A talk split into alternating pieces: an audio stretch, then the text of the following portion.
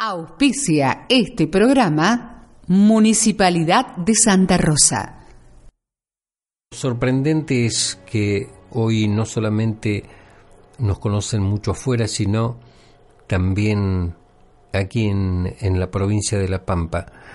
Eh, por suerte, mucha gente del interior nos escucha, nos escribe y nos envía sus testimonios, por eso es posible eh, esta realización. Eh, como cada jueves, esta es la apertura mientras eh, se prepara el equipo de producción, Marta, Franco, eh, Marcelo, que están llegando y acomodando sus cosas.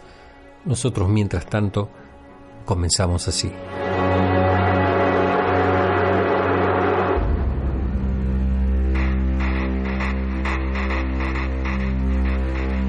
En Puente 2001.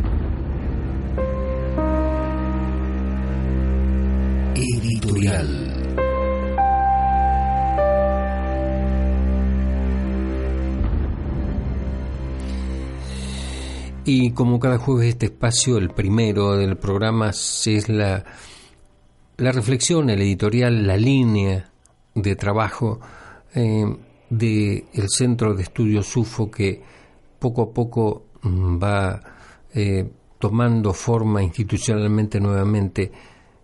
Pero la línea del programa es siempre la misma. Eh, desde el primer ciclo que, hizo, que se hizo allá en el año 1976 a través del EU33, es decir, unos cuantos años ya. Y siempre em, tratando de destacar la seriedad, la coherencia en, en los trabajos de investigación que nos tocan llevar adelante en una región que, vaya, seguramente algunos investigadores o divulgadores que eh, piensan que esto puede convertirse en una beta que les aporte algunos fondos, seguramente eh, lo verían con sumo agrado. Vivir en una región donde el fenómeno se produce y de la manera que se produce aquí en La Pampa.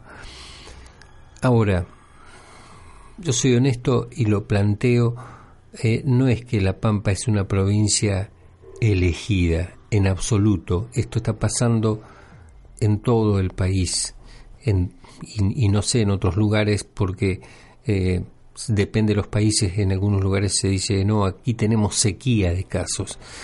Yo creo que pasa fundamentalmente por el trabajo de, mm, de rescate de la información que se hace eh, en silencio, con mucho esfuerzo, con muchos costos, que es como lo hemos hecho siempre.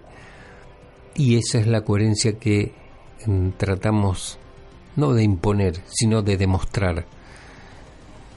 El otro día expresaba a algún eh, youtuber que hoy están tan de modas eh, hacer un canal en, en, ese en, en, ese medio en YouTube y ponerse a hablar de el fenómeno ovni el FOVNI como lo dice algún grupo investigador de España.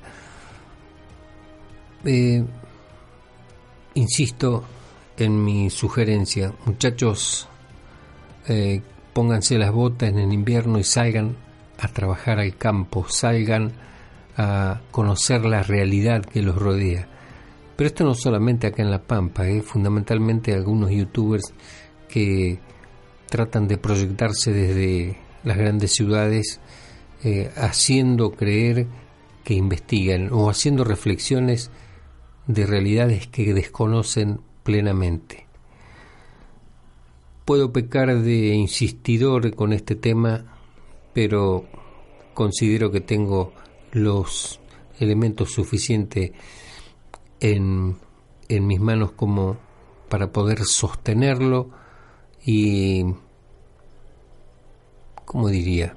No diría refregárselo a estos badulaques que de pronto hacen un canal de YouTube eh, y pretenden convertirse en investigadores. No, no es para refregárselo, sino simplemente para que mm, entiendan que desde el trabajo serio eh, se puede obtener mm, la realidad que nos rodea y se puede orientar a la gente que vive em, experiencias complicadas para ellos, para gente que no tiene acceso a, toda esta información que está que nos rodea y ante casos que obviamente a ellos también los, los desconcierta y los perjudica en muchos casos cuando su nombre de pronto aparece eh, tomado a la chacota por algún medio amarillista. Insisto, eh, nosotros no trabajamos para ningún medio amarillista, ya hicimos el envío de cartas documentos a algún medio de Buenos Aires que eh, sin autorización publicó alguna información y lo tendremos que hacer con algún grupo que de pronto distraídamente eh, habla de nuestras investigaciones como si fueran de ellos y realmente no saben lo que está pasando aquí en La Pampa. Y, esa es la línea del programa, esa, es nuestra línea de trabajo y la que nos ha distinguido en más de 40 años por qué vamos a cambiar ahora, ¿no? Eh, creo que es concreto este mensaje, pero fundamentalmente para salvaguardar el trabajo silencioso que muchos investigadores de campo del interior del país están haciendo y que a veces por ahí pasa desapercibido. Mi homenaje a ellos, los que trabajan en silencio, y de esta forma ratificamos la línea del pensamiento del Centro de Estudios UFO y de Puente 2001.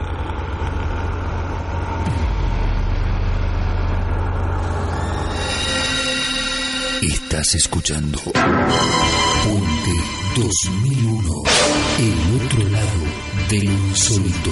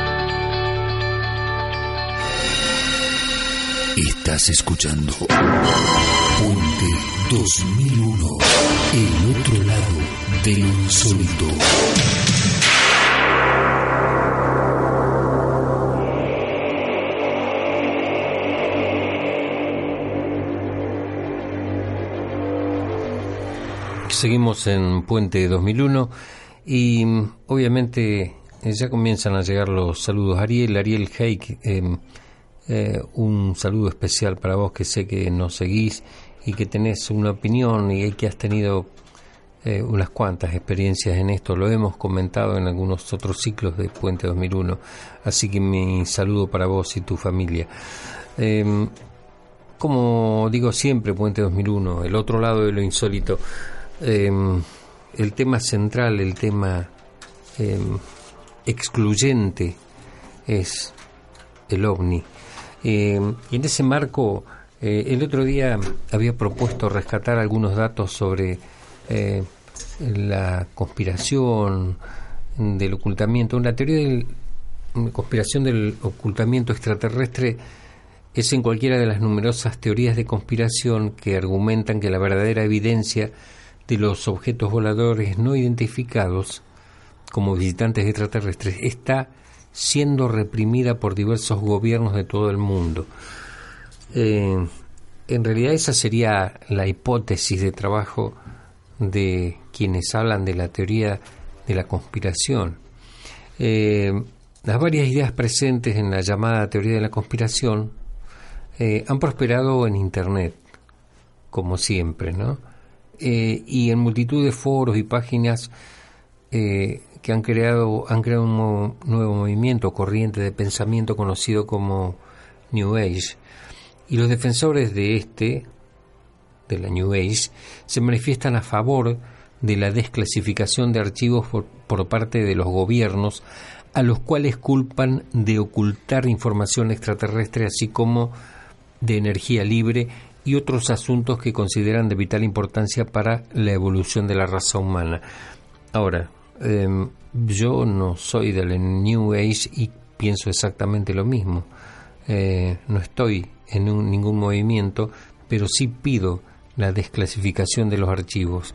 Eh, seguramente hay muchos archivos desconocidos o escondidos o guardados bajo siete llaves en muchos lugares, en muchos ámbitos oficiales. Eh, aquí mismo en La Pampa también. Eh, algunas de estas teorías indican que el gobierno está permitiendo explícitamente tratos con extraterrestres a cambio de tecnología. ¿Les suena descabellado eso? Bueno, tal vez este, algún oyente por ahí quiera no digo opinar porque opinar para opinar hay que sostenerlo, pero sí por lo menos em, eh, hacer conocer su interpretación sobre lo que se lo que comprende esta definición. Algunas teorías indican que el gobierno está permitiendo explícitamente tratos con extraterrestres a cambio de tecnología. Los elementos presentes en la teoría de conspiración del ocultamiento pueden incluir, por ejemplo, los fenómenos de abducciones y la presencia de los hombres de negro. Y acá, como siempre, mm, yo me voy a permitir disentir en algunas cuestiones, no de el fenómeno de abducciones, porque es una realidad con la que nos hemos topado acá a la vuelta de la esquina. Aquí en la provincia de La Pampa tenemos muchos casos, muchos casos de abducciones. Si yo dijera una decena, muchos dirían, uh, tantos. Yo le hablaría de varias decenas de casos de abducciones en la provincia de La Pampa.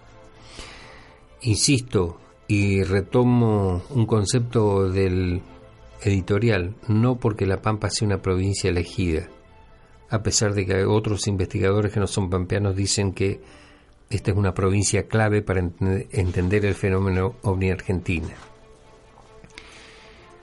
Em, dicho esto de las abducciones, el otro, mm, supuesto hipótesis de manipulación de los ciudadanos sería la presencia de los hombres de negro.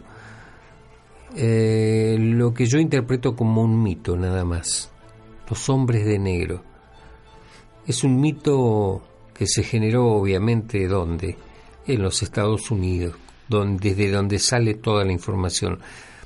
Por eso la importancia de que los chicos jóvenes no se alimenten exclusivamente con eh, toda la información que se emite desde allí a todo el mundo, porque de esa hay que creer solamente la mitad y de esa mitad hay que ver con pinzas mucho más de esa mitad de lo que nos quedaría solamente un 20%.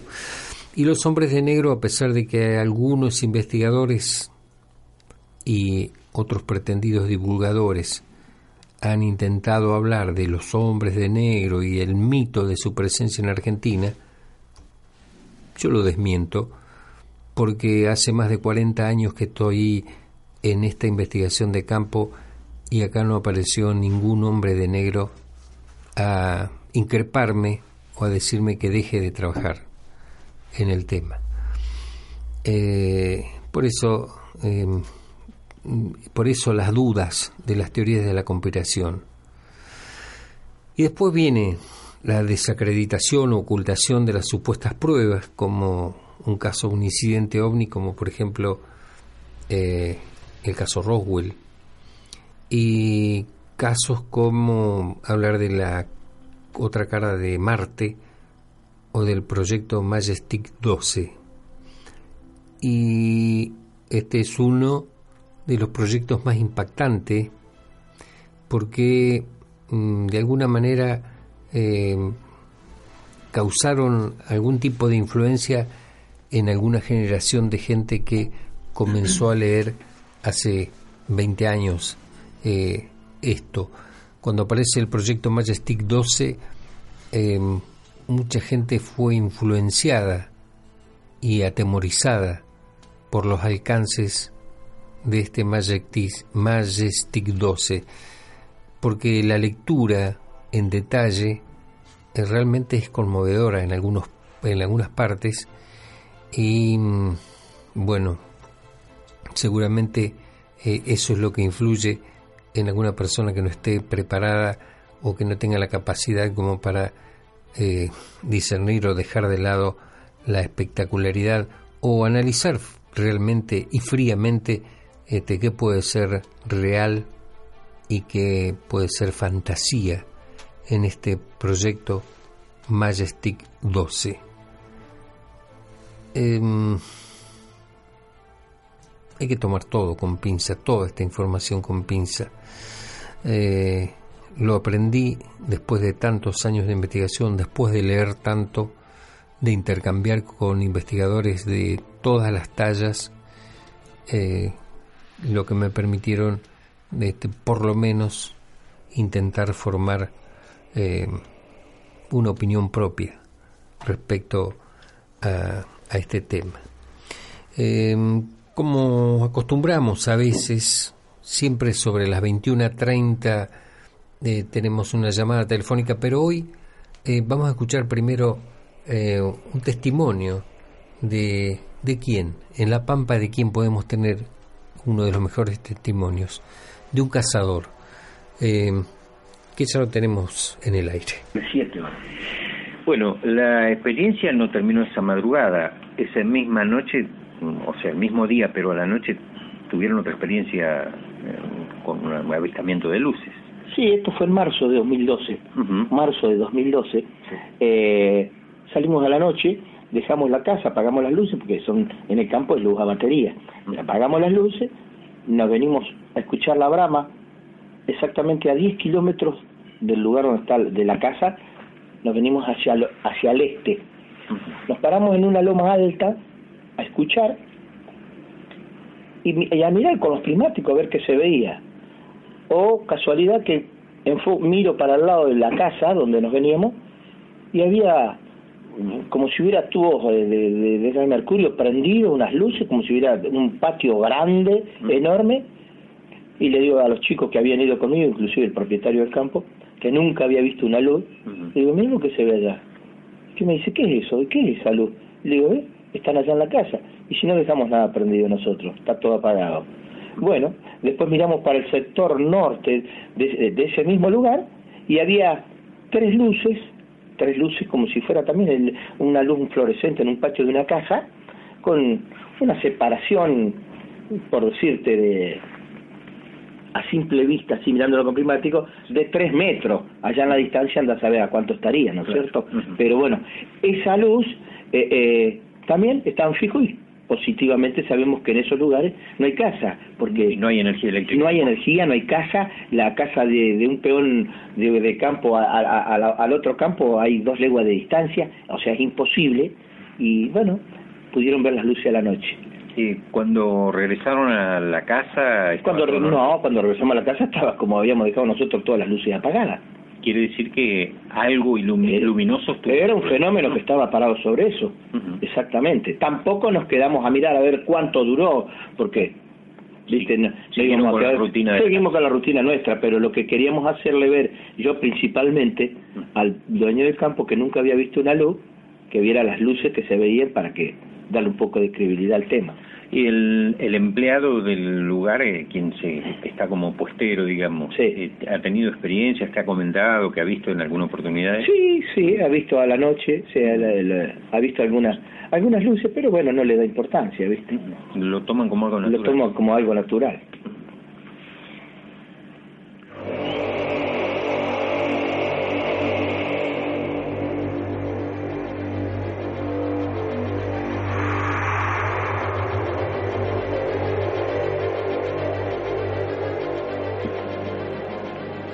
Bueno, ahora contame la, última experiencia, que de pronto es una de las que más te impactó también. Sí, bueno, la última experiencia fue esa misma noche, después de siete horas, porque lo que yo que te comenté había sido a las doce de la noche. Siete y media de la mañana, estaba amaneciendo en el mismo campo, nos paramos en una loma alta para poder mirar a ver, ya estaba, había luz este, para ver si veíamos algo. Y desde esa loma se ve a mucha distancia, cuatro o cinco mil metros, en, en, los médanos se veía. Y miro justo hacia el oeste, hacia el oeste, eh, el, el, el, sol estaba saliendo de atrás, ¿no es cierto?, del, del este. Yo me pongo a mirar hacia el oeste y veo como mirando con los climáticos, como un tubo fluorescente en el horizonte y eso me impactó, digo, ¿cómo? ¿Qué, qué es esa luz? Una cosa extraña. Y ahí saqué la filmadora, que tampoco soy gran experto, le puse el zoom al máximo, al máximo, al máximo, y bueno, pudimos filmar ese tubo fluorescente, pero donde por ahí tenía un pequeño movimiento, se me salía de la imagen hasta que volvía de vuelta al zoom, ¿no es cierto? A hacer foco. Este, duró aproximadamente 45 segundos, un, minuto, no me acuerdo porque está el tiempo de la grabación, en que ese tubo fluorescente se empieza a apagar, apagar, apagar, apagar, hasta que de un momento dado desaparece del horizonte. Esa fue la experiencia más eh, creíble, digo, y, que la tengo registrada, ¿viste? Aparte de tenerla en la retina, la tengo en la filmadora.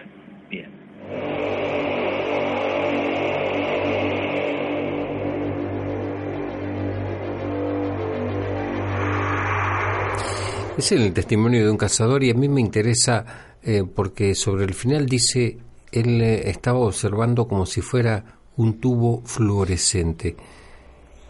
Y yo vi un tubo fluorescente en plena tormenta que se posó a unos 80 grados de la posición en la que nos encontrábamos con dos jóvenes investigadores y bueno, tuvimos este, cierta, cierta sorpresa.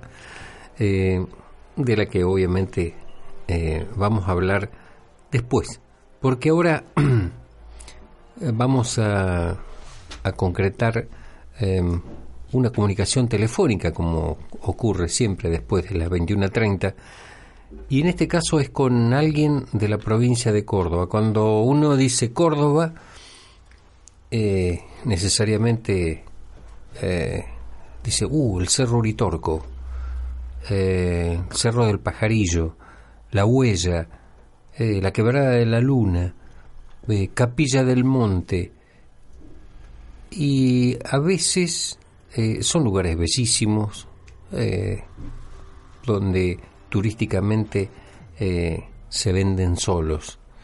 Y si encima es una zona donde pasan cosas extrañas, que mejor que, que poder recorrerla con frecuencia. Porque quienes vamos cada tanto, a veces no vemos nada, pero hay gente que sí se ocupa de investigar en silencio y yo sé que Víctor y un grupo de amigos es uno de ellos. Buenas noches, Víctor. Eh, ¿Estás en línea? Hola, Kike, ¿cómo estás? Buenas noches. Bien, bien. Eh, gracias por atendernos, gracias por eh, estar en contacto de nuevo con Puente 2001 y no sé, yo hice una introducción, ¿qué te pareció? No, la introducción está perfecta y por otro lado quería saludarte y felicitarte por el retorno. Eh, personalmente te estaba esperando hace rato. Bueno, te lo he comunicado por mensaje varias veces. Sí. Este, creo que es un espacio dentro de todo lo que se puede ver y escuchar. Y estos días que te he estado escuchando en los podcasts que hablabas de los youtubers y bueno, todo eso que se ve por la web, encontrar eh, alguien que es objetivo y que tiene un enfoque como el tuyo eh, es muy bueno y a mí me gusta. Estaba estaba esperando el regreso de tu programa. gracias, gracias, gracias por los conceptos. Eh, em, es más, a veces temo ser demasiado duro con eh, los editoriales donde no me puedo guardar nada y donde puedo tengo que marcar la línea del programa y de alguna manera la diferencia este porque me preocupa que que bueno que haya una nueva generación que utiliza eh, eh, hay otra gente que la utiliza muy bien pero que a veces trascienda más lo que está mal usado que lo que realmente uno este, viene haciendo con mucho esfuerzo, con seriedad. Este... No, pero suscribo, suscribo 100% lo que venís diciendo, por, además de compartirlo, observo exactamente lo mismo. Yo soy un tipo de 42 años y hace desde los 12 años que ando detrás de la temática con un perfil bastante bajo, pero bueno, he pasado y he visto, bueno, ya lo hemos charlado en alguna oportunidad a través de los mensajes, eh, todo tipo de personajes en la temática que lamentablemente no le hacen demasiado bien. Este, ya sabemos que generalmente es una temática que es objeto de burla por parte de ciertos medios.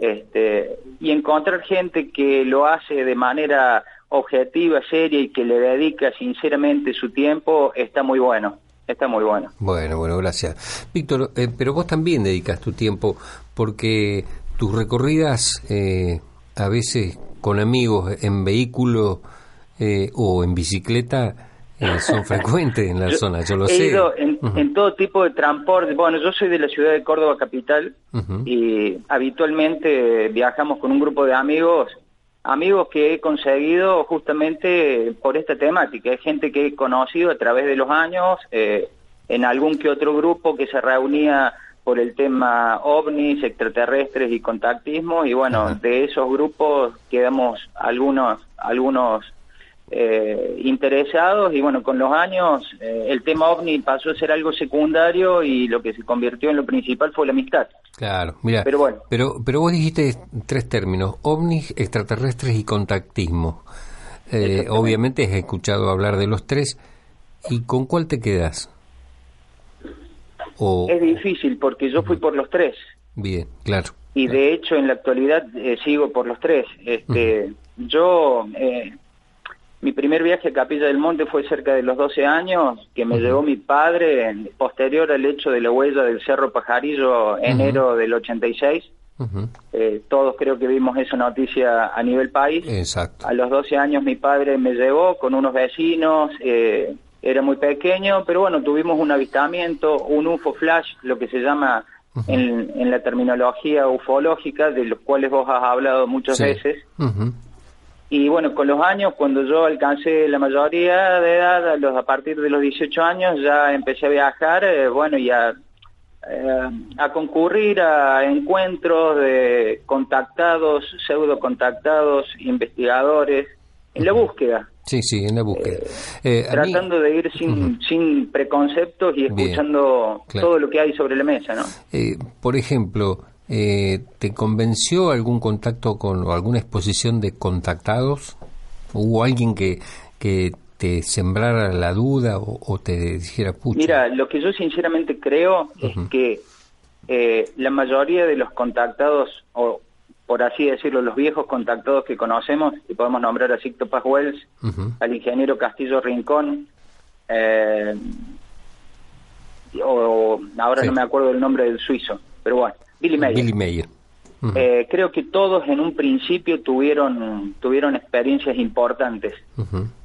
Creo que con los años, cuando se empieza a acabar, digamos, las experiencias que ellos vivieron, ya empezaron a agrandar un poco la temática y a fantasear. Pero creo que todos en sus inicios tuvieron tuvieron sus experiencias, sí, sí, lo creo. Pero creo que después hay un poco de desarrollo novelístico y que se mezcla con cuestiones espirituales y todo lo demás.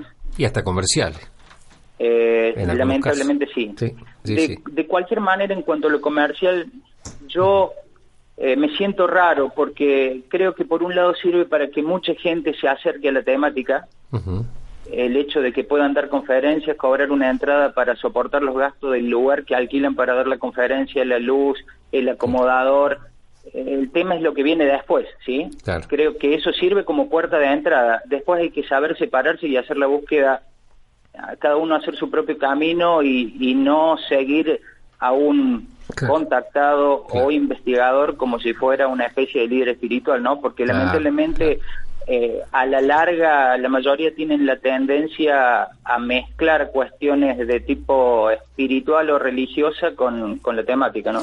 Eh, yo he dado varias, eh, muchas conferencias, te imaginas, en cuarenta y pico de años, no, tan, no tantas, no tantas como mucha gente puede llegar a suponer, pero em, siempre mis conferencias fueron con entrada libre y gratuita eh, para que pudiera ir eh, el abuelo con su nieto, que el dinero no sea un impedimento para eso.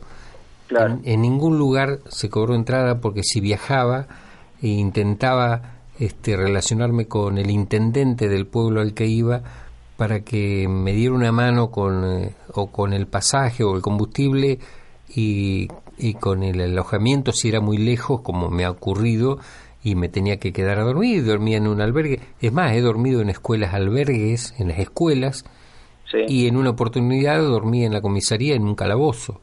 Eh, eh, eh, pero como disertante.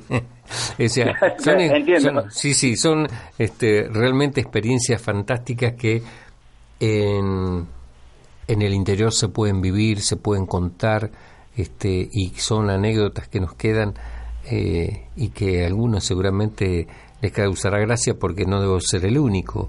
Eh, estando trabajando en el interior, este tipo de cosas este, son ocurren y, y son las que nos enriquecen además, porque nosotros al viajar al interior nos nutrimos eh, y, y, en, en, este sentido el contenido de mis conferencias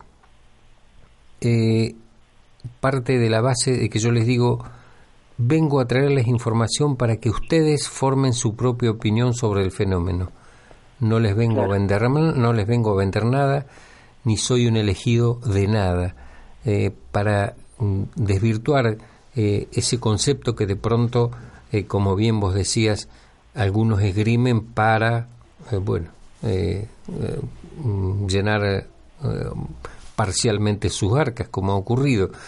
Eh, sí, y de hecho ocurre actualmente. Exactamente. No, quiero dar nombre porque no, pasa por ahí, pero, pero, no, no, porque, porque por ahí le hacemos propaganda, pues, así que ni lo mencionemos. Pero bueno, es una es una cuestión que este que es muy muy propia, ¿no? Eh, en ese marco, vos que has andado, a ver, ¿qué suceso has tenido en la provincia de Córdoba, concretamente en Capilla del Monte, en sus alrededores? ¿Qué te ha llamado la atención? Bueno, mira, yo te cuento, voy a tratar de ser breve porque la historia, te imaginas que a través de 22 años son muchas las experiencias que me ha tocado, que he elegido vivir. Claro, perfecto. Porque yo he ido, yo no he recibido nunca un mensaje, yo no soy un contactado, pero sí he tenido la oportunidad de tener experiencias bastante importantes. Bien. Eh, pero porque he ido detrás del fenómeno y detrás de la experiencia. Bien. Eh, en, eh, yo conocí este grupo de amigos con quienes me iba a la zona de Capilla del Monte, calculo que ha sido en el año 96-97 en Córdoba, en oportunidad de una charla de un contactado o pseudo contactado. Eh, nosotros con el tipo nos abrimos de ese grupo y dijimos, ¿por qué no ir por nuestra cuenta a Capilla del Monte, inmediaciones y, y ver qué pasa? Perfecto. Eh, año 97, 98, íbamos, a ver, hemos llegado a ir, estamos a 120 y pico de kilómetros, ¿no?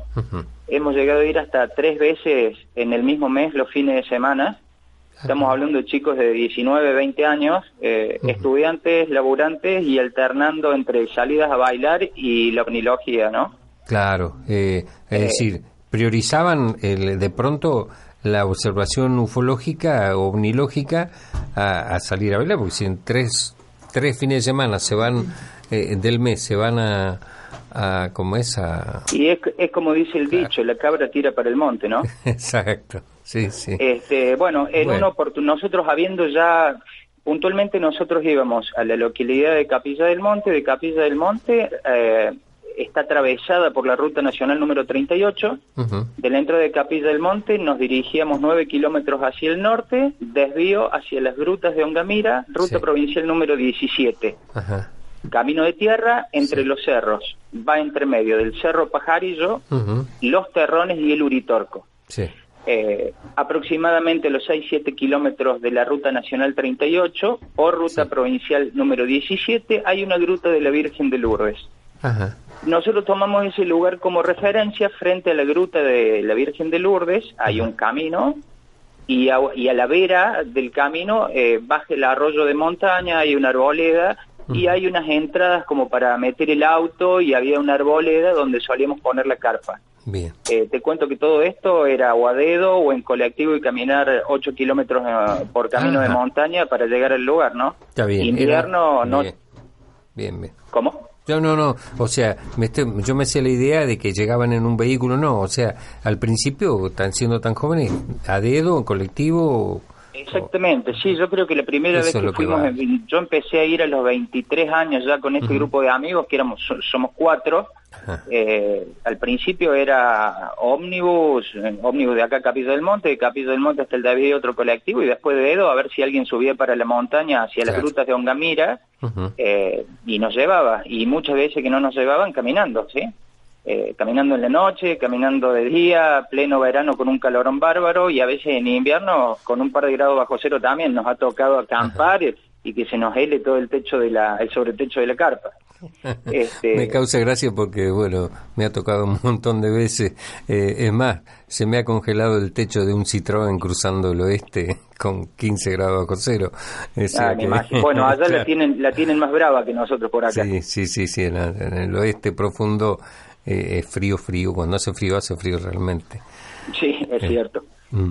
Eh, bueno, te, eh, continúo con el relato. En, esta oportunidad de estos viajes que realizábamos, eh, llega un fin de semana, mi amigo Martín, mi amigo Martín, que puedo mencionarlo, ha escrito un libro sobre la temática que se llama Red Turitorco, donde más o menos comenta alguna de las experiencias que hemos tenido. Ah, bueno. es más, este, lo quiero entrevistar a Martín, entonces.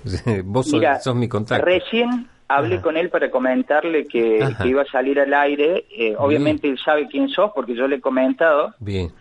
Este, y justamente estaba con un problema en la línea que no tenía internet, así que no se podía conectar para ah, escucharlo, pero le dije que le iba a pasar el podcast en estos días, pero si querés que te haga el contacto, no hay problema. Sí, sí, lo, lo, hacemos para una nota posterior. Disculpa, porque de pronto voy, estoy tomando notas y, y, y voy anotando y te interrumpí el, no, no hay problema, aquí. Eh, Bien. Eh, creo que Continuamos. Mientras, sea más espontáneo y fluido, mejor. Sí, sí.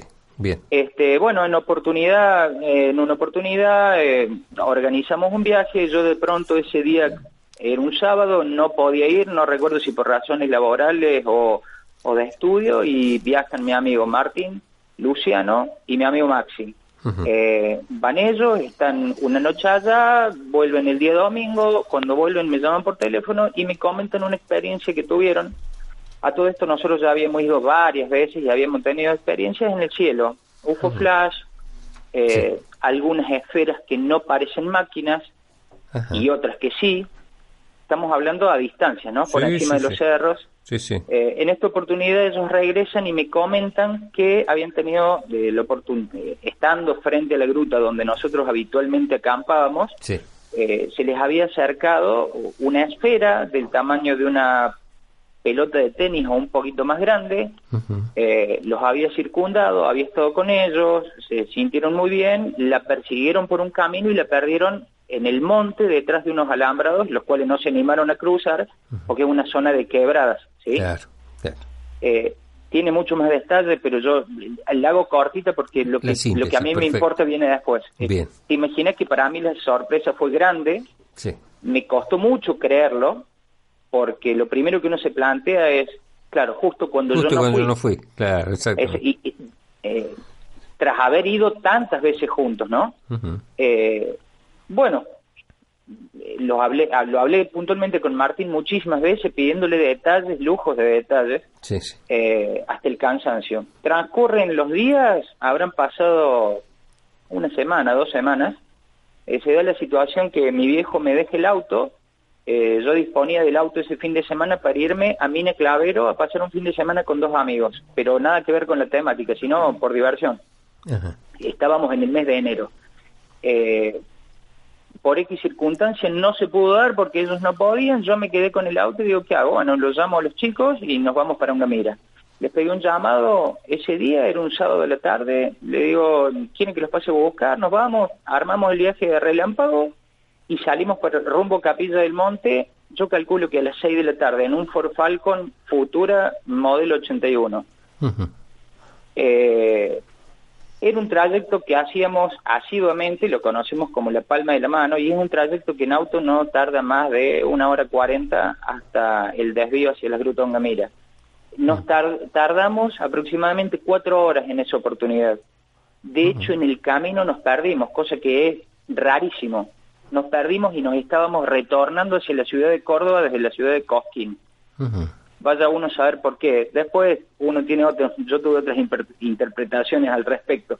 Pero bueno, llegamos al desvío hacia las grutas de Ongamira, tipo 10 de la noche, emprendimos los 6 kilómetros hacia la montaña donde pernoctábamos habitualmente y donde hacíamos las, las vigilias. Eh, generalmente no llevábamos para hacer asado, eh, más bien llevábamos para tomar un té, una sopa caliente o algún sándwich y en esa oportunidad yo llevaba una parrilla con, con unos chorizos. Ajá. Apenas me bajo del auto, me pongo a armar la, la parrilla debajo de, de unos árboles y mi amigo Martín y Luciano se, se separan del auto unos 15 metros y se paran en el medio del camino que asciende hacia las grutas de Ongamira. La gruta de Ongamira de ahí están a 11 kilómetros más adelante. Bien. Y se ponen a mirar la gruta de la Virgen de Lourdes, que está enfrente, elevada la gruta en una empalizada a unos 5 o 6 metros de altura. Eh, esperando, porque en ese lugar se había dado la experiencia que ellos habían tenido, que me habían comentado vía telefónica y que me había costado tanto poder, poder creer. Habrán pasado 10 minutos que ellos estaban expectantes, yo estaba prendiendo las brasas y en un momento mi amigo Martín me llama y me dice, Vic, vení que apareció nuestro amigo. Yo me di vuelta, Sí. desde donde yo estaba, la copa de los árboles me tapaban la visión hacia la gruta. Eh, camino unos metros y cuando voy llegando a la mitad del camino de tierra donde ellos estaban parados, observo que por encima de la gruta, eh, que es una gruta de piedra con una virgen con un busto que debe tener un metro de altura, por encima de eso hay unas pequeñas copas de árboles de monte, Ajá. se asoma una esfera azul, bien azulada, calculo, esto estábamos a una distancia de unos 20, 25 metros, que debe haber tenido el tamaño de una, entre una pelota de tenis y un fútbol número 5. Ajá. Considerable. Eh, sí, despre- una oscuridad total, que estábamos en una noche eh, que- no ha- eh, había muy poca luna, bastante despejada, eh, era para la época del Festival de Cosquín, tercera o cuarta luna, no recuerdo bien. Esta esfera asoma como tímidamente detrás de, de- de la copa de los árboles, Sí. como desprendiendo destellos. Yo siempre lo, lo asimilo a una estrellita esa que se prenden en Navidad, pirotecnia. Sí. Ajá. Sí, sí. Pero bastante, pero mucho más grande, ¿no? Mucho más grandes, claro. Sí. Cuando estamos viendo esto, obviamente uno se emociona, se impacta. Eh, yo no recuerdo bien si es mi amigo Martín o mi amigo Luciano que le pide a viva voz que se acerque, que nos dé una señal, y esta esfera se empieza a trasladar hacia la izquierda, hacia la copa de los otros árboles, dando como pequeños saltitos. Ajá. Hasta al punto que la debemos haber tenido en uno de los arbolitos que teníamos enfrente, yo calculo que unos 6, 7 metros de distancia, Ah, pucha. iluminando todo a su alrededor. Ah, El ¿Cuál? impacto ya ahí era, no, eh, yo la verdad que no experimenté miedo, pero en cierto, si bien había una mezcla de alegría, eh, sorpresa sí, una inquietud e extraña. inquietud, claro. exactamente. Pero a mí es lo que más me impactó, porque este- era uno de los fenómenos que se estaba produciendo. Cuando yo le quito la atención a esto que estaba viendo, Sí. veo que detrás de la esfera esta, ya hacia el horizonte, se había se había como disparado un rayo de luz que iba desde la cima de la gruta, desde la parte de atrás de la gruta, ¿sí? Sí.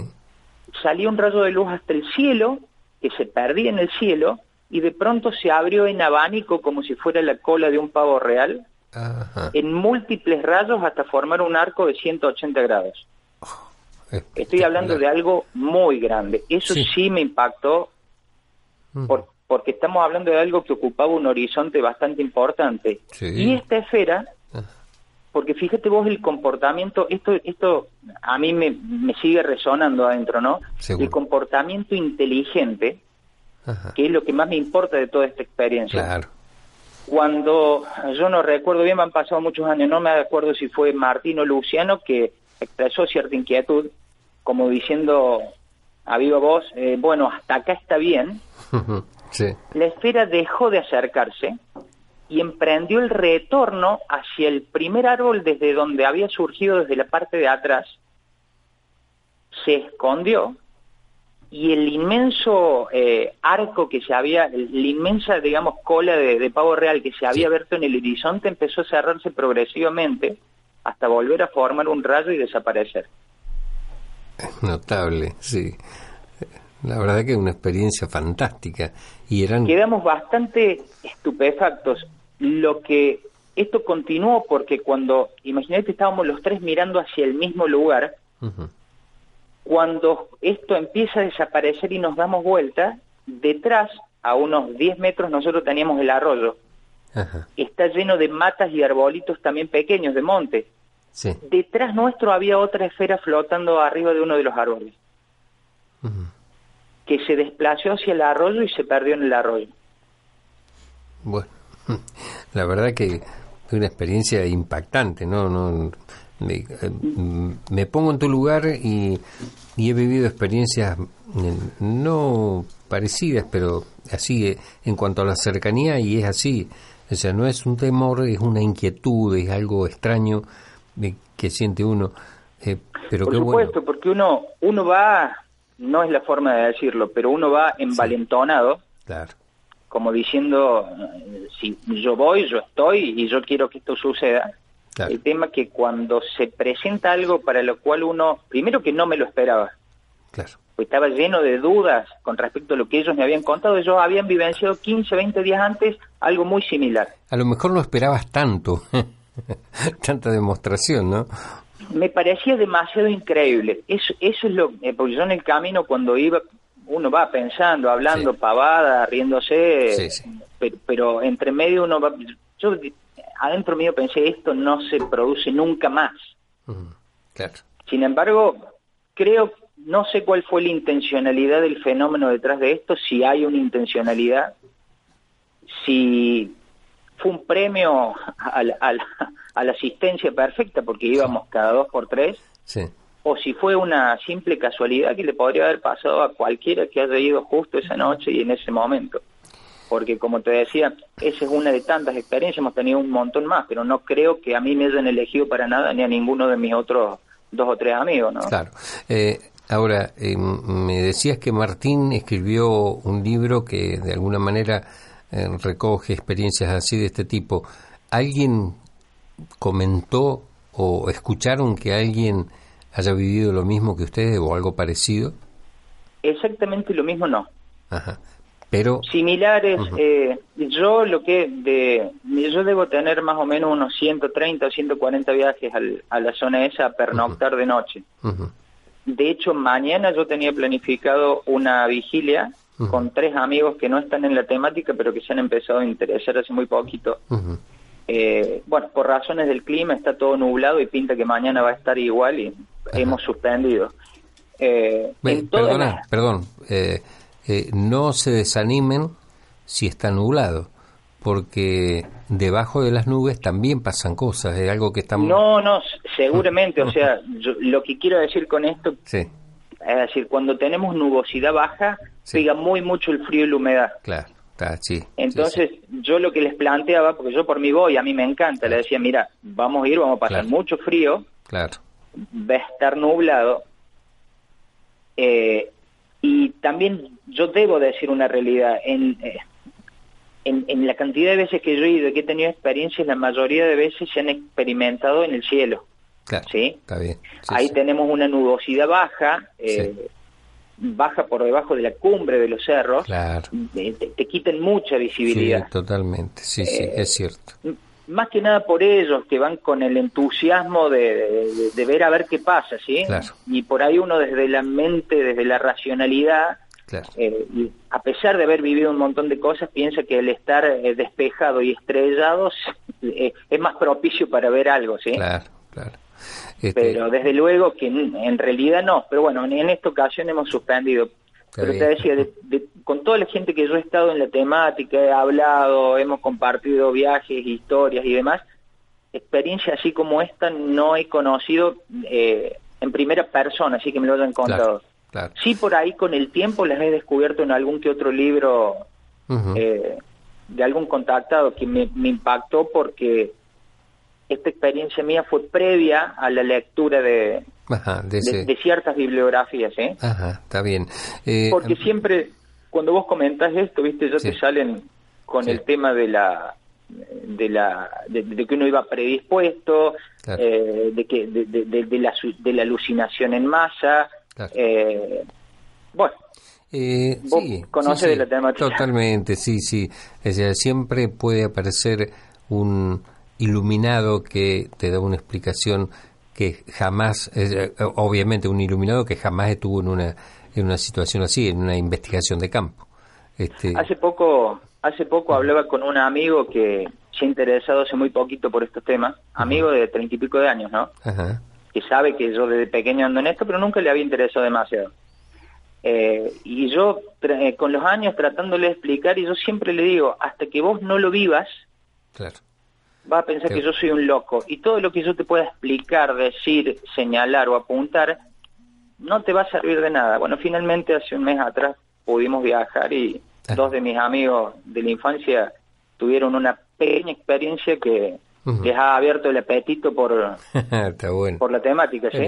es una forma de, sumar, este porque acá lo importante es esto, vos, no lo invitás a, no les vendés nada, vos los invitás a vivir una, una experiencia distinta y por ahí si resultan testigos o protagonistas de algún caso de este tipo, bueno, obviamente eso los marca y, les sirve para, para continuar y, tratar de aprender un poco más, porque esto es esto es un aprendizaje que no sé no sé quién maneja los hilos, pero evidentemente es, es como que estamos realizando un aprendizaje y siempre siempre digo el hecho de que yo tenga más información no significa que sé más.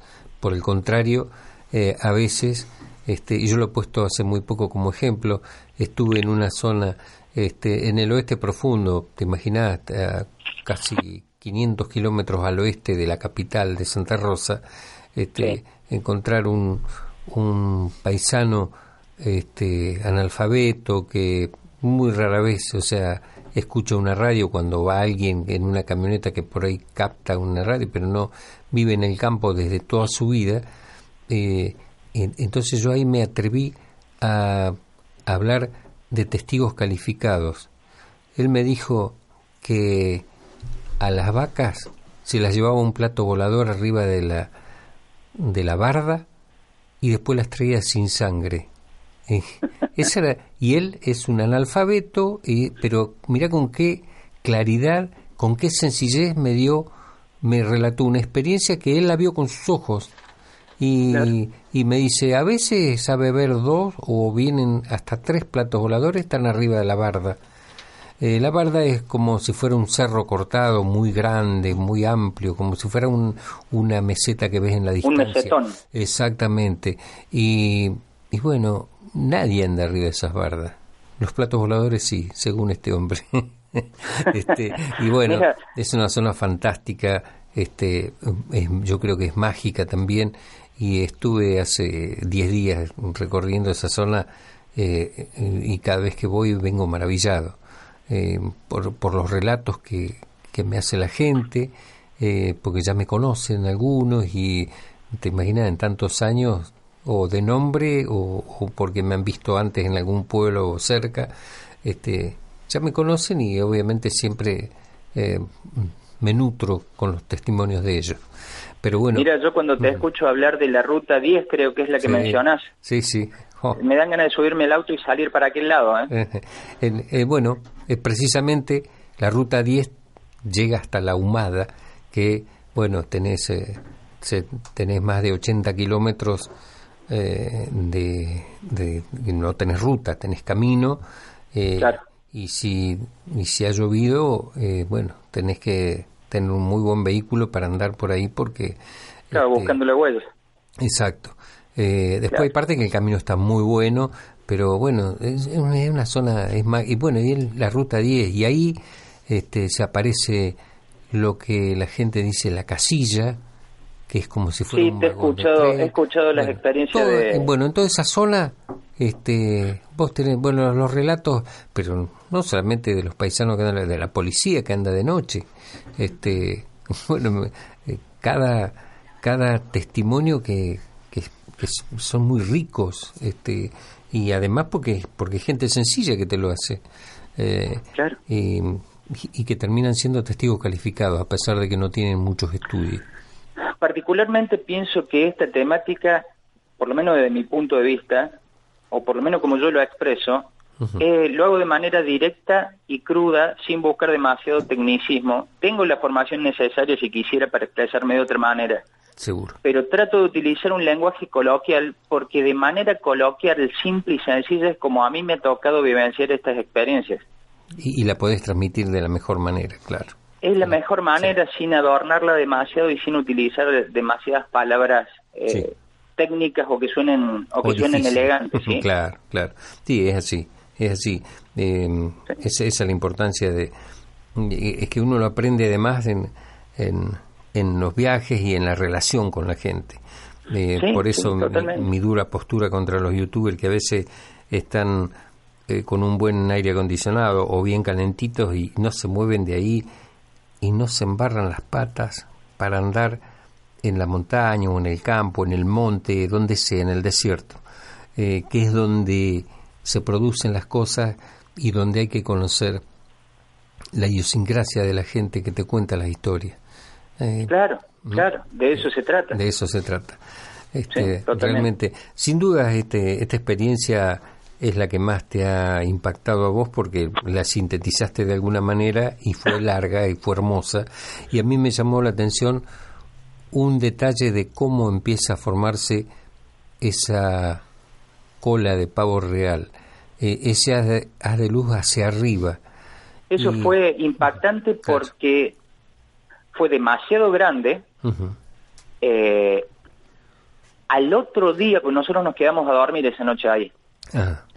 Eh, al otro día, eh, yo subo, subimos la empalizada, pasamos detrás de la ruta y un alambrado. Nunca habíamos pasado detrás del alambrado. Ese día nos metimos a ver qué había. Y casualmente había un tanque de agua australiano. ¿Sí? Y el haz de luz más o menos desde donde nosotros estábamos ubicados más o menos coincidiría con el, lugar donde estaba sentado el tanque. australiano, un tanque australiano hecho de piedra, bastante, bastante grande, porque hay animales, hay vacas, hay, hay gente que tiene un campito. ¿Y tenía agua el tanque? Sí. No llegamos al tanque. Ah. No llegamos al tanque porque te cuento que a 50 metros de donde ocurrió todo esto vive una familia. Ajá. O, sea, esto ocurrió en el patio de, de, la Prácticamente en el patio, claro, claro. Yo creo que si se hubieran asomado por la ventana... Sí, hubieran visto el hubieran visto lo mismo. Que de hecho la gente que, que, habita por ahí eh, eh, eh, prácticamente ya están cansados de hablar de los temas. Claro, claro no te dan mucha bolilla cuando uno trata de andar preguntando y averiguando, eso ya lo, aprendí con los años, ¿no? Claro. De tratar de ir y no perturbar a la gente, tampoco perturbar el paisaje, no hacer fuego y solamente estar en silencio y expectante. Exactamente, es, ese es el respeto que le debemos al fenómeno, para tratar de, para ver si lo podemos entender. Sí, eh, sí, totalmente. Perdón, al te termino de contar porque yo al otro, eso era un sábado, yo el domingo a las 9 de la mañana entraba a trabajar. Ajá. yo tenía que salir desde allá a las 6 de la mañana para estar en Córdoba y poder ir al laburo. Yo tenía guardia. eh, cuando salimos de Ongamira eh, hacia la ruta eh, 38, camino de tierra, llegamos a la ruta, ruta faltada, pasamos frente a Capilla del Monte y a dos kilómetros se me corta el palier trasero derecho en una curva, la goma trasera cruza la ruta, la veía que iba allá adelante y nosotros terminamos contra un guardarray. Ah, se, me, empieza a prender fuego el auto atrás, mi viejo no tenía matafuego y recuerdo que la anécdota graciosa de esto es que pudimos apagar el fuego con una botella de Fanta. sí, mira, menos mal que tenían algo, claro, claro.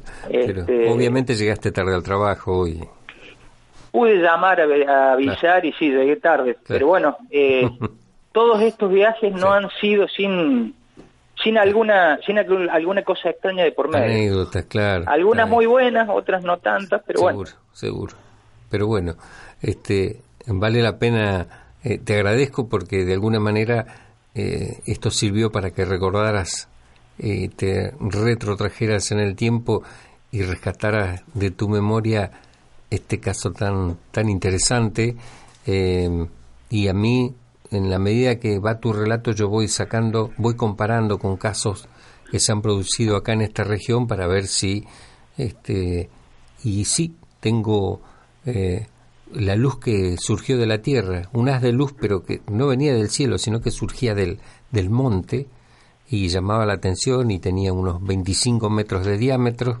y los primeros testigos se acercaron y no, bueno, les, dio miedo y se fueron. Y más unos kilómetros más adelante había un grupo de cazadores que vieron exactamente lo mismo más adelante y ellos sí se, se acercaron, se metieron adentro del círculo iluminado, pero también coincidían con el relato de los primeros testigos que dicen que la luz salía de abajo de la tierra y hacia arriba. Ellos hacia arriba dicen que no había nada que alumbrara. Eh, y ellos se metieron, saltaron adentro del círculo a ver si, si era si se hundía, no, no. Como estaban armados, no lo, lo hicieron, este, pero no, no, no, no pasó nada normal de lo que ellos suponían. Este, y se cansaron de verlo y después eso se apagó, ellos se fueron, se apagó y, y bueno, es en una zona este, también de mucho mundo, una zona de, del Caldenar que se llama, este, que es todo monte, es bellísimo, es un paisaje bellísimo, muy, este, parece muy duro así porque es un monte, este, de noche seguramente te atemoriza un poco, pero, pero ese, bueno, es la naturaleza, ¿no? Eh, realmente que, que, te impone el respeto. A mí, de, a mí de todas estas experiencias que he elegido eh, vivir y perseguir y que bueno, gracias a Dios eh, me ha tocado vivenciar, la que yo te he contado ahora hace unos minutos es la que más me ha costado, porque yo después tuve que volver a trabajar y a estudiar. Claro. Y es muy difícil y creo que a vos, te, supongo que te debe haber sucedido lo mismo, contestar la realidad de todos los días, lo que nos toca vivir. Exacto. Y desplazarte unos kilómetros y ver una puerta hacia otra realidad. Totalmente. Coincido plenamente con eso. Y a veces te descoloca. Sí, sí. Además, eh, a veces yo me siento como que, eh, eh, como que es otra realidad. Te, te, digo, viajar este, y conectarme con la gente del oeste profundo eh, es, es como si fuera otro mundo, es otra realidad y bueno, en, en, mi, en mi andar y en mi recoger historias y demás, es lo que me sirve para eh, tener los argumentos de algún ensayo, de alguna novela que por ahí le este, he ido haciendo en, en, tantos años de experiencia y que seguramente muy pronto eh, uno de ellos este, cuando se publique va a llamar la atención porque yo hago, trazo un parámetro entre la gente que vive ahí y la gente que vive en una ciudad que normalmente está pendiente de un, de un teléfono. Antes era de una computadora, de una hoy están todos con un teléfono en sus manos este, permanentemente. Y en el oeste no. Y, y aquella es otra realidad. Y el capítulo del nuevo trabajo eh, que estoy haciendo y de lo que esto es una primicia para vos y para la audiencia, em, hablo de el llamado, eh, que según ese argumento, un día determinado, en el futuro, 2025 puede ser, todos los teléfonos celulares van a sonar exactamente a la misma hora y quienes lo atiendan van a recibir una frecuencia que los va a convertir prácticamente en zombie. Eh, con esto te estoy dando una pequeña pista de, de lo que es este la, la fantasía y la, lo que podría ser la realidad dentro de a lo mejor siete ocho años. Este, Pero bueno, es, es el argumento de, de una, una novela de ciencia ficción. Un pequeño eh, no, está, no está muy lejos de la realidad porque creo que estamos todos medio zombificados por esta por la tecnología. ¿eh? Bueno, yo me hago cargo, a mí también me pasa. Seguramente. Eh, acá en el equipo de producción, acá está Agustín, Franco, Marcelo, Marta, están todos con sus celulares y, y se ríen cuando yo digo esto, pero es así. Y como estaba hablando de la teoría de la conspiración hace un ratito, o de unos algunos ensayos, eh, precisamente quienes manejan todo eso es precisamente los que esperan que eh, hacer ese llamado, pero les preocupa que en el oeste, y tanto como en el oeste de La Pampa como en la cordillera, en buena parte de la cordillera, la gente no usa celulares, no usa tarjeta de crédito, ni le interesa, por más que se la regalen, no le interesa, no la usa, entonces no la pueden dominar. Y esa es la gente que se va a salvar de, en, el, en, ese relato, ¿no? Se va a salvar de la influencia de esa extraña eh, frecuencia que los va a convertir en zombies. Ya veremos después cómo los hacemos salir. Pero eh, les dejo la les dejo el, el, argumento está bueno y, está, y no está muy lejos muy lejos de lo que está pasando. ¿eh? No sé si van a pasar, no sé cuántos años van a pasar, pero que estamos viviendo todo dependiente de la tecnología, seguramente. No, no hay, no hay duda. Sí.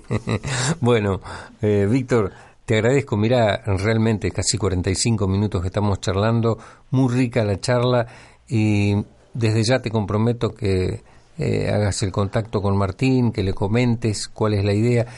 ¿Y por qué no hablar de, de su libro, que seguramente debe tener unas cuantas experiencias?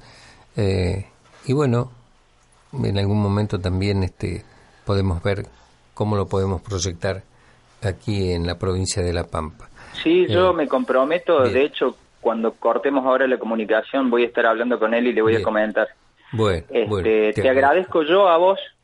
Eh, creo que este tipo de, participaciones, y no porque haya participado yo particularmente, pues yo soy uno más, no le sirve a los escépticos, sino a aquellas personas que también han tenido algún tipo de vivencia para saber que no estamos solos. Exactamente. creo que creo que Es, creo que es por lo menos mi finalidad. Claro, perfecto. En, en, lo personal, este y yo lo, he dicho, seguramente, tal vez por ahí lo recordás.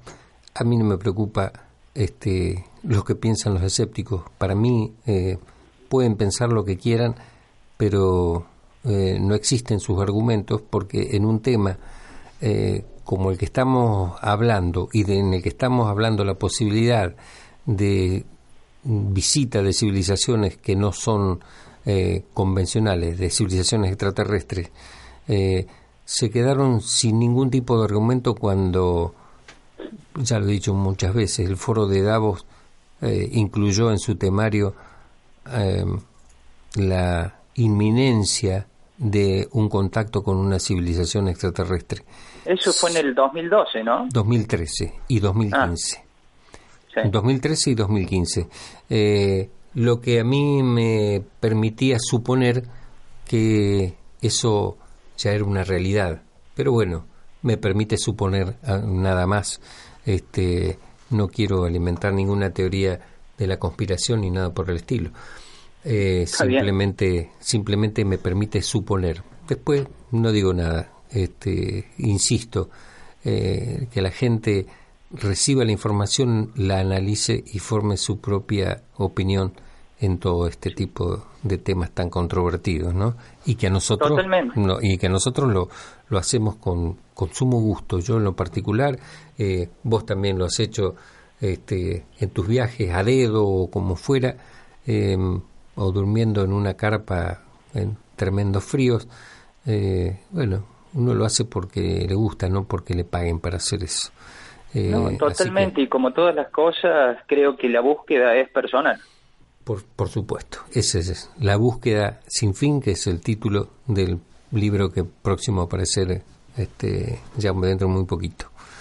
Eh, muy si quiere. Bueno, eh, te agradezco, Quique, es muy amable. Eh, mi agradecimiento es hacia vos y hacia mi saludo al grupo de amigos que, que te acompañan.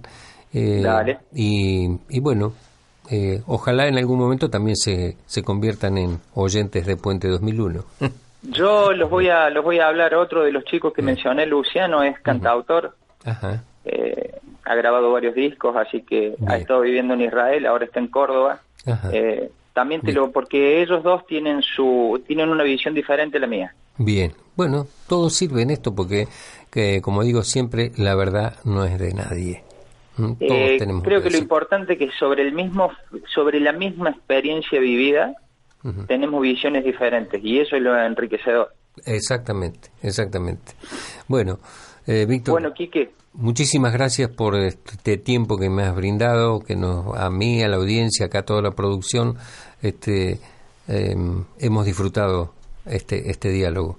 Así bueno, te agradezco, es muy amable por la invitación, la participación y te sigo escuchando. Bueno, un abrazo grande desde La Pampa. Dale, un abrazo amigo, que ande muy bien, ¿eh? Gracias. Buenas noches.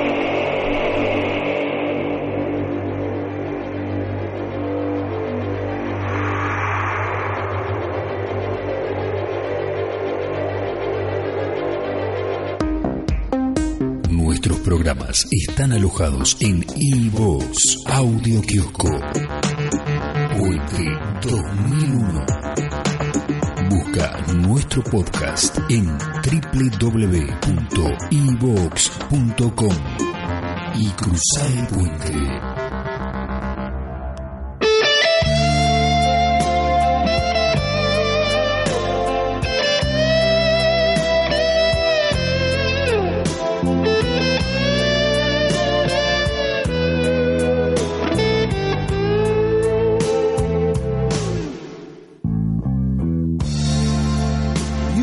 So easy to give my heart away. But I found out the hard way there's a price you have to pay. I found out that love was no friend of mine.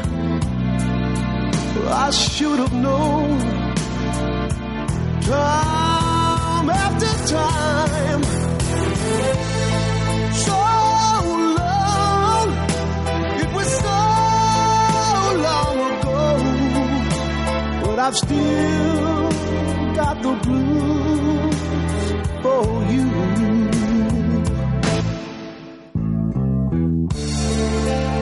Used to be so easy.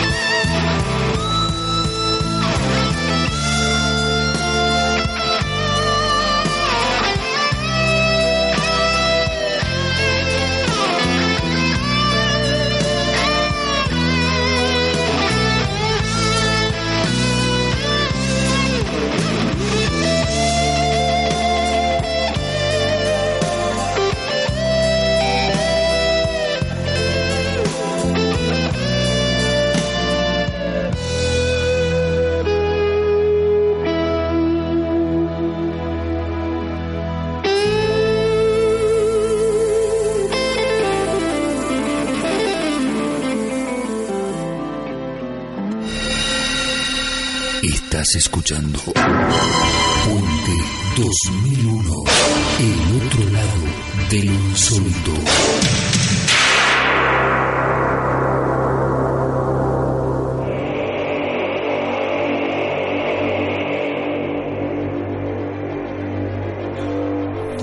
Bueno, realmente un gusto la, la experiencia, eh, las experiencias y el relato de Víctor Prone desde la ciudad de Córdoba eh, y la dedicación y el trabajo silencioso eh, que tiene de, más de 20 años, ¿no? Porque ha ido entre 130 140 veces a, a la zona caliente de Córdoba, digamos que es este, la zona de las que mencioné yo en la introducción, el Cerro Uritorco, el Pajarillo, eh, Capilla del Monte. Y yo sé que en alguna época también recorre esa zona de día en bicicleta y que, bueno, eh, vive la experiencia como la quiere vivir. Y, y Víctor es una persona, eh, como habrán escuchado, que, cuenta experiencias de él, ¿eh? no que le las leyó en un libro que se las contó un vecino.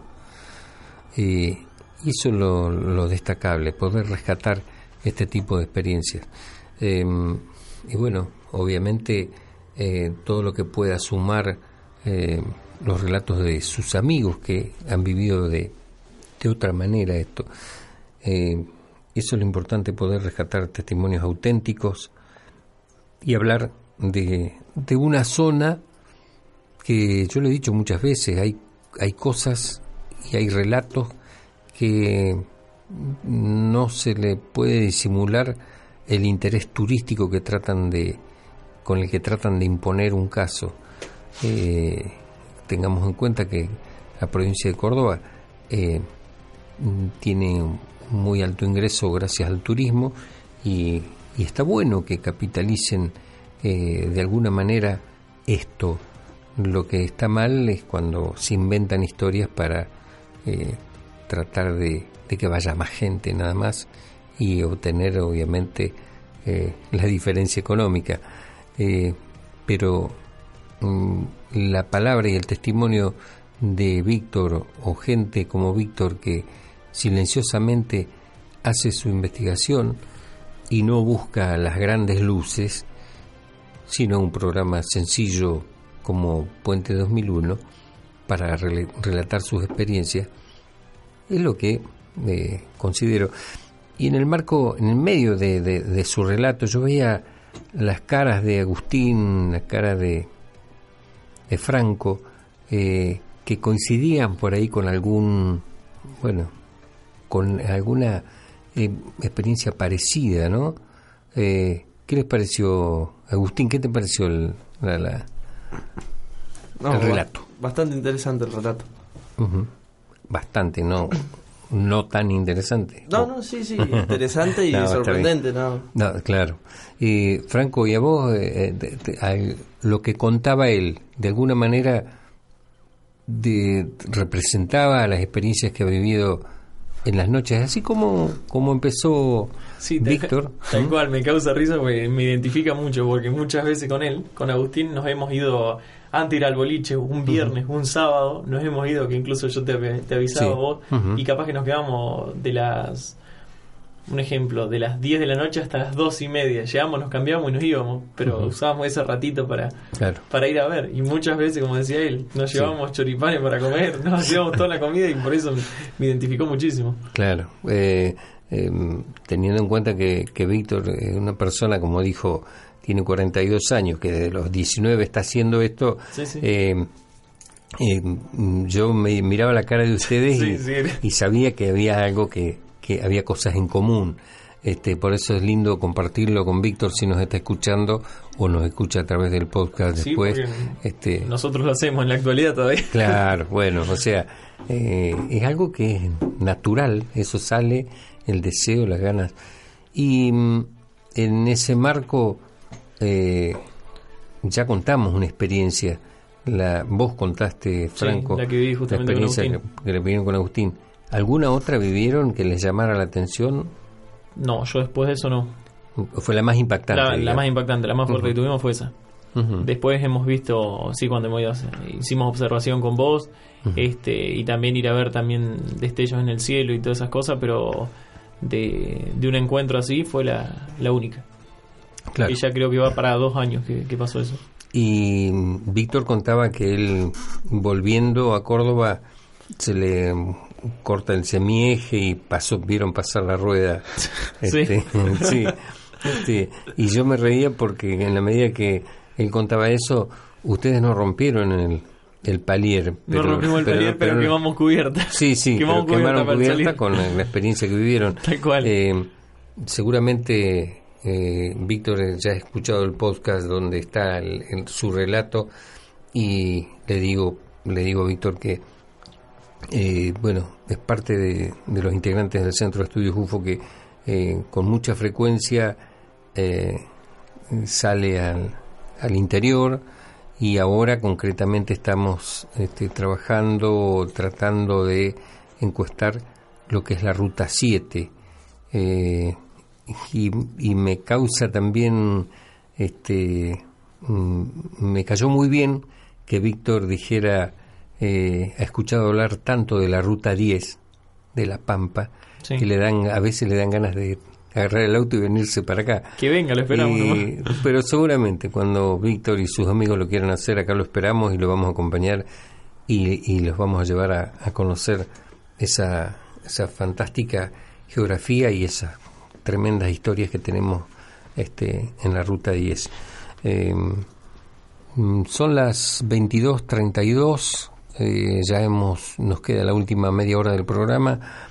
Mm, yo quiero aprovechar para, para saludar a, gente que, como siempre, está ahí al pie del cañón. Em, acá tenemos, por ejemplo, Juancho Márquez, que desde hoy tempranito me dice, como todos los jueves, acá estoy. Eh, bueno, sí, eh, Víctor Prone me dice, te sigo escuchando, se, ríe dice, te estoy escuchando. Eh, bueno, Mario, Víctor, Hugo, Liberto, eh, Miriam, hay gente de Chile acá, de, de Colombia, de Puerto Rico que nos está escuchando, de España, y mucha gente, yo sé que hay mucha gente del interior de la provincia, porque estuve andando en el interior y ya este, está ganando la preferencia Puente 2001 y nos escuchan a través de Internet, pero no solo del interior provincial, eh, mucha audiencia nueva de la ciudad de Santa Rosa, de lugares donde yo pensaba que no llegaba, pero sí, eh, creo que de distintos barrios y distintas este, poblaciones cercanas a, acá a la ciudad de Santa Rosa, eh, eh, bueno, tenemos mm, no solamente mm, no solamente este, saludos, sino también algunos este, llamados que, bueno, por ahí se escucha alguna vibración, son precisamente los teléfonos. Eh, eh, Miriam, Miriam Graciela Andrade, a quien le agradezco que haya compartido eh, un video que ya lo vamos a compartir en, en la fanpage de Puente 2001. Eh, un video muy interesante que así a primera vista Luis Burgos le dice que es la bueno el satélite el ISS y yo sin embargo es una filmación que está en dos partes y en la primera me atrevo a, a ver, a disentir con Luis Burgos en este caso, porque yo veo que hay un cambio de trayectoria. Parece insignificante, pero es un cambio de trayectoria lo que me dice que lo que estamos o lo que está, lo que ha filmado Miriam no es un simple satélite. Así que bueno, lo vamos a analizar este, para eso vamos a enviar eh, eh, ya con la autorización de Miriam eh, y vamos a hacer un análisis con nuestro el, centro de análisis que colabora con nosotros, que es gente que tiene equipamiento y capacidad y la, la palabra científica sobre el análisis de este tipo de imágenes. Así que mm, gracias Miriam por compartir esto, Miriam Andrade, de Buenos Aires. Eh, bueno, Juancho Márquez ya te saludé hace un rato, Pablo Basterrechea, eh, Néstor Berlanda está nuestro entrevistado de la otra semana, va de varias semanas, y mm, bueno, mm, estamos a punto de concretar la sede donde van hacer las conferencias y las presentaciones del libro. Eh, una de ellas va a ser la localidad de Toay, eh, un lugar con mucha historia, eh, con mucha historia donde se produjo, yo creo que tal vez em, el primer caso con la muerte de dos personas y que involucra a un ovni. Y cuando digo esto seguramente muchos se sorprenderán y si tuvieran que poner un emoji pondrían el de la sorpresa.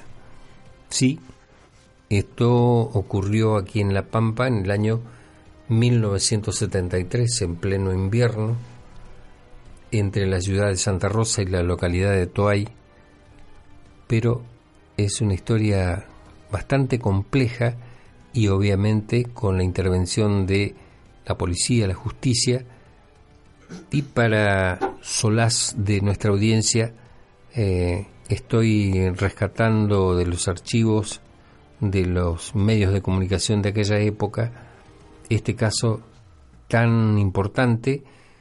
Y yo no sé si en otro lugar tienen eh, una historia de estas características. Así que, em, perdón, termino el mate. Eh, para que vean que seguimos con la informalidad. Y, y le pregunto, Marta, ¿qué saludos tenemos de...? Porque vos generalmente nos pasas los saludos de la gente, de algunos, algunos saludos de Buenos Aires, pero la mayoría de los barrios o de, las poblaciones vecinas. Eh, sí, tenemos un oyente nuevo que... ¿Uno solo? No, no, hay ah, varios, ah, pero eh, empezó desde hoy este oyente que mandó saludos, que es de Villa Malia, el nombre es Guaco. bien. Eh, después tenemos saludos de los seguidores de siempre, Marcos, Norma Sánchez, Hilda, Beto Sánchez, Josefina, la abuela, que te manda saludos ah, también. Bueno, bueno, buenísimo. Eh, saludos a Norma, que vino de Buenos Aires, que está con la abuela. Ajá, y sí, Norma nos escuchaba desde Buenos Aires y ahora está, bueno, está más cerca, bien. Está más cerca. Bueno, un saludo para ella eh, especial. Saludo a Rubén Mochela, que él quedó en Buenos Aires y está conectado en una forma en, el grupo. Bien. No nos olvidemos de Adriana Barona. Ajá. Que... Perfecto, sí, sí, sí, que compartimos con ella mm. una charla muy interesante el fin de semana pasado. Y seguramente nos puede aportar desde sus conocimientos en algunos de los trabajos de investigación que tenemos que, desarrollar aquí. Eh, la vamos a consultar a Adriana. Que para la información de varios oyentes, para que sepan quién es, es una grafola, grafóloga. Grafóloga. Ahí está. Eh, muy reconocida acá en. sí, sí, que ha, trabajado inclusive hasta con la justicia y demás. Eh, es importante. Eh, bueno, y también un saludo a Adrián, que es un fiel oyente, que es uno de los canillitas, que mientras está esperando el diario, pone la radio. Bien, eh, me llena de, satisfacción porque eh, Puente 2001 tiene entre su amplio espectro de oyentes, desde el canillita o el barrendero, que a veces de noche nos está escuchando, hasta algunos jueces y algunos altos funcionarios policiales que son seguidores de Puente 2001, eh, eh, funcionarios judiciales y policiales eh, que en algún momento tienen también algún, algún relato, alguna experiencia o han vivido o conocen de casos que realmente merecen la atención. Y a partir de ahí se han interesado en la temática. Y bueno, por suerte nos siguen eh, y, lo dicen, porque cada vez que eh, recurro a esos ámbitos me lo dicen, me lo expresan. Eh, Franco, ¿qué te voy a preguntar a vos si tu abuela, tu abuela, sí, los fieles la abuela, siempre, la abuela ya hoy al mediodía fui a comer y me dice, "Hoy tenés radio?" Sí, abuela, hoy tengo radio, así que no había dicho que nos iba a mandar no sé qué cosa. No, eso el, mi vieja era. Para la próxima también nos mandó saludos. Dice que ah, nos está escuchando el celular en, altavoz. Ah, bueno. Así que, que nos había prometido masas con no sé qué más era, con café, creo. Ah, para el próximo avistamiento que fuéramos a hacer. Ah, para ahí la, la vigilia. Bueno, perfecto. Eh, yo para la audiencia eh, tengo que decir que em, para el mes de junio vamos a hacer una actividad especial. El 24 de junio es el Día Mundial del Investigador o del, del investigador de ovnis, Día Mundial. Es una fecha que se eligió y se propuso desde aquí, desde La Pampa, eh, y desde Puerto Rico, coincidimos, fundamentamos esa fecha, el porqué de esa fecha, y había un grupo de Turquía que propuso que fuera en julio eh, se hizo una elección con la participación de más de 100 grupos de todo el mundo y triunfó la postura del 24 de junio, que habíamos propuesto, había surgido aquí de La Pampa y de Puerto Rico, en coincidencia, eh, y por eso eh, generalmente organizamos lo que denominamos una, una alerta ovni, que es una vigilia gigantesca de la que participan grupos de todo el mundo, los que por lo menos quieren, según la fecha que, sea en el calendario, si es un viernes, un sábado, seguramente se suma mucho más gente que un día de semana. Eh, y bueno, y por lo menos como es época de invierno, eh, hacemos una vigilia de mínima de dos horas en algún punto de la provincia y estamos comunicados, después nos comunicamos por este, redes sociales y demás con el resto de los grupos, pero vayan preparándose porque en el mes de junio vamos a hacer una jornada eh, gigantesca, no solamente en toda la provincia, una en la red de, este, que se arme en la provincia, ya hay gente comprometida del sur del país, eh, eh, de Entre Ríos, con la que vamos a coordinar para mm, poder hacer una vigilia gigantesca y, y celebrar así el 24 de junio, que es una fecha que se institucionalizó en el año 2000. Es decir, que mm, lleva 18 años de celebración. Eh, ¿Hay algo más para agregar, Marta? Sí, acá me están mandando un mensaje que están escuchando el programa desde Punta Alta. Un saludo a Laura. Ah, bueno, bueno, muchísimas gracias. Eh, Punta Alta. Eh, decía recién, San Martín de los Andes también nos están escuchando, el Río Gallegos, y una red de escucha que tenemos en lo que es la Patagonia argentino-chilena, eh, donde un servidor toma nuestra señal, en nuestro programa, y lo transmite en particular a sus abonados, que mm, se estima que son más de 110.000 los que están este, conectados cuando está Puente 2001. Así que nuestro saludo a todos ellos, eh, nuestro agradecimiento eh, nuestro agradecimiento para, eh, bueno, por esto. Eh, bueno, Viviana Rullier desde Mendoza y Norma, su mamá, eh, hoy, hoy me comuniqué, le dije un mensaje precisamente a Vivi porque es una chica que es de acá de Santa Rosa, una amiga de una de mis hijas, y que hace algunos años vivió una, una experiencia muy interesante. Eh, le propuse eh, revivirla a través de su relato, eh, así que vamos a ver si tenemos muy interesante historia de, de Vivi. Bueno, un cariño para, para Vivi Rulier y su mamá que nos están escuchando también en este momento. 22.45, ¿tenías algo más, Marta, dentro de los saludos? No. Bueno, eh, Victoria, Alma, eh, Ayelén, Morena, Luca, Inca, son nuestros incondicionales de siempre. A Juana, a Facu, Nanati, eh, Bautista, Tino, eh, son los que están a full cada jueves incondicionales escuchando Puente 2001, así que nuestro cariñoso saludo hacia ellos y mm, empezamos a acomodar nuestras cosas para, para irnos, pero vamos a irnos a escuchar un temita mientras tanto.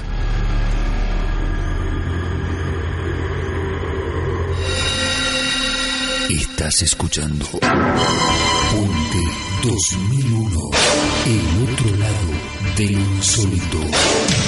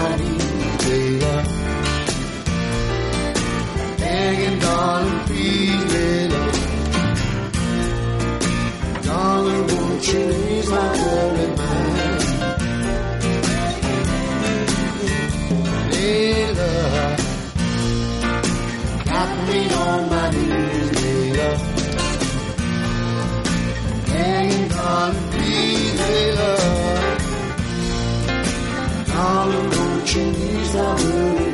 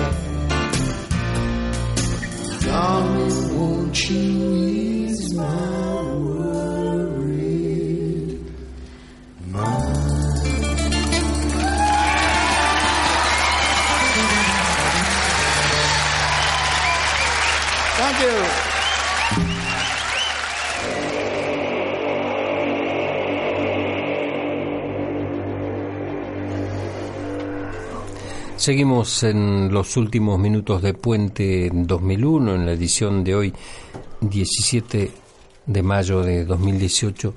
Eh, creo que fue bastante eh, ágil el programa. Em, gracias a Víctor que nos comentó su su experiencia, sus vivencias en, en, en, la provincia de Córdoba, su trabajo silencioso, como digo siempre. Este, pero bueno, em, seguimos nosotros con el tema central. Eh, hoy hablamos de conspiraciones. Realmente eh, a mí a veces me cuesta un poco eh, hablar o generar eh, un debate a partir de, ese término de conspiración, de interpretación de la conspiración. Y será porque hace algunos años o cuando leí el proyecto Majestic 12 me impactó de tal manera que me tuvo una semana haciéndome eh, preguntas interiormente. Em, cuando en realidad, insisto, eso es lo que me enseñó a no creer todo lo que está escrito sobre el tema porque también eh, se ha mitificado eh, la terminología, por ejemplo, los hombres de negro, y a mí en lo particular, con más de 40 años, casi 45 años de experiencia como investigador de campo, nunca vino un hombre de negro a amenazarme o a, o a decirme, a sugerirme, entre comillas, que deje de hablar del tema ovni. Y el ovni y la eterna búsqueda, sin dudas, es uno de los mayores enigmas que el hombre interiormente plantea sin reconocerlo públicamente ante tantos avatares que debe enfrentar en su vida diaria. Eh, es el interrogante de el ovni. El tema no es nuevo y muchos investigadores que ya no están entre nosotros se fueron con el interrogante a cuestas, aunque la mayoría, mayoría no se dio su interés en la búsqueda de una respuesta concreta, con aciertos y errores, con interpretaciones intuitivas ante la falta de metodologías y en la mayoría de los casos por falta de medios. Sin embargo, en silencio, trabajaron en pos de una respuesta que nunca llegó, o tal vez sí, y por alguna razón callaron. Ya son estamos en 2018, estamos en pleno siglo o en los albores del siglo XXI. Y podemos decir que ya son tres generaciones de investigadores que evolucionaron a fuerza de sacrificio, de búsqueda permanente, pero con una decisión tenaz que a muchos distinguió. Y en ese marco puedo nombrar, a, seguramente hay más, pero yo nombro a dos porque de alguna manera eh, me marcaron, me, sirvieron, me brindaron su... Aprendí con ellos, como fue don Pedro Romaniuk y Fabio Pedro Ales, o más conocido e institucionalizado como Fabio Serpa, quien por cábala, diría yo, es nuestro siempre nuestro primer entrevistado en cada nuevo ciclo que se inicia de Puente 2001. Y a lo mejor, como alguien dice por ahí, me trae suerte. Por eso tiene tanta audiencia eh, Puente 2001.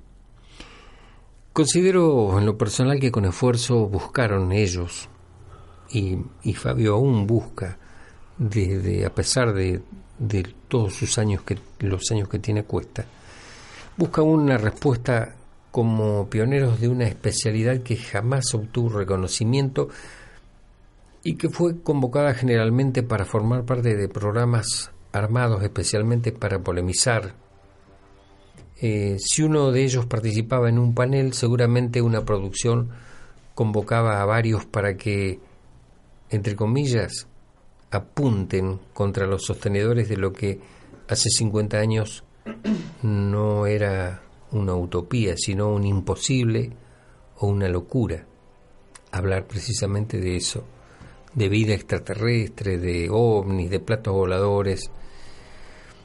Sin embargo, ellos enfrentaron paneles y salieron airosos precisamente por su humildad, por su capacidad para eh, poder discernir y hacer contradecir a quienes pretendían vapulearlos con argumentos que se caían a los pocos minutos de ser expresados.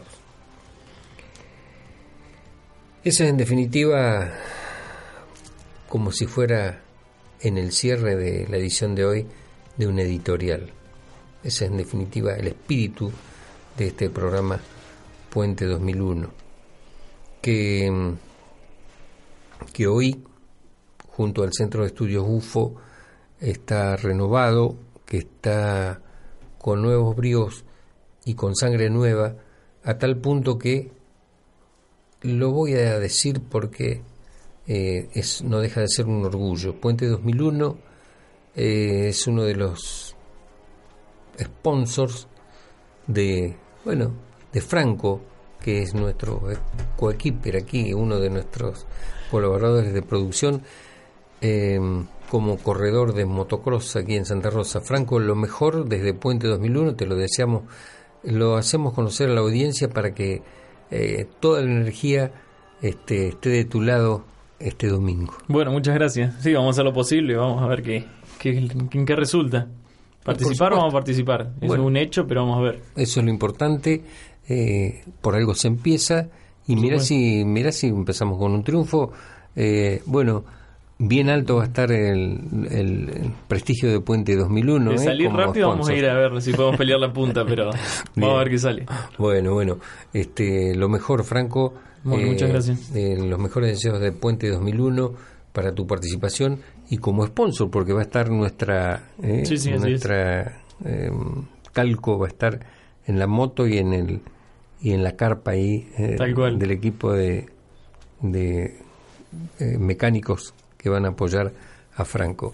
Em, bueno, quienes estuvimos compartiendo estas dos obras, Marta, Marcelo, Franco, Agustín, quien les habla aquí que Mario, eh, les decimos que nos reencontramos el próximo jueves cuando la música que nos convoca indique que ya comenzamos a cruzar el puente 2001 para conocer el otro lado de lo insólito.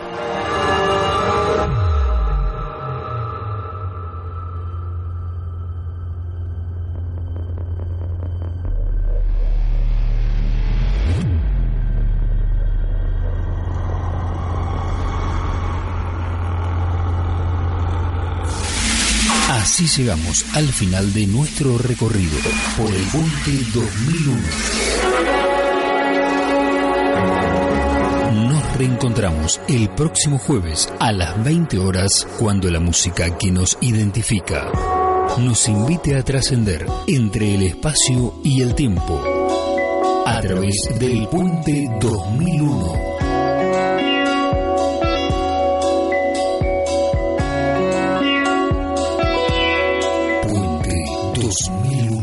El otro lado de lo insólito.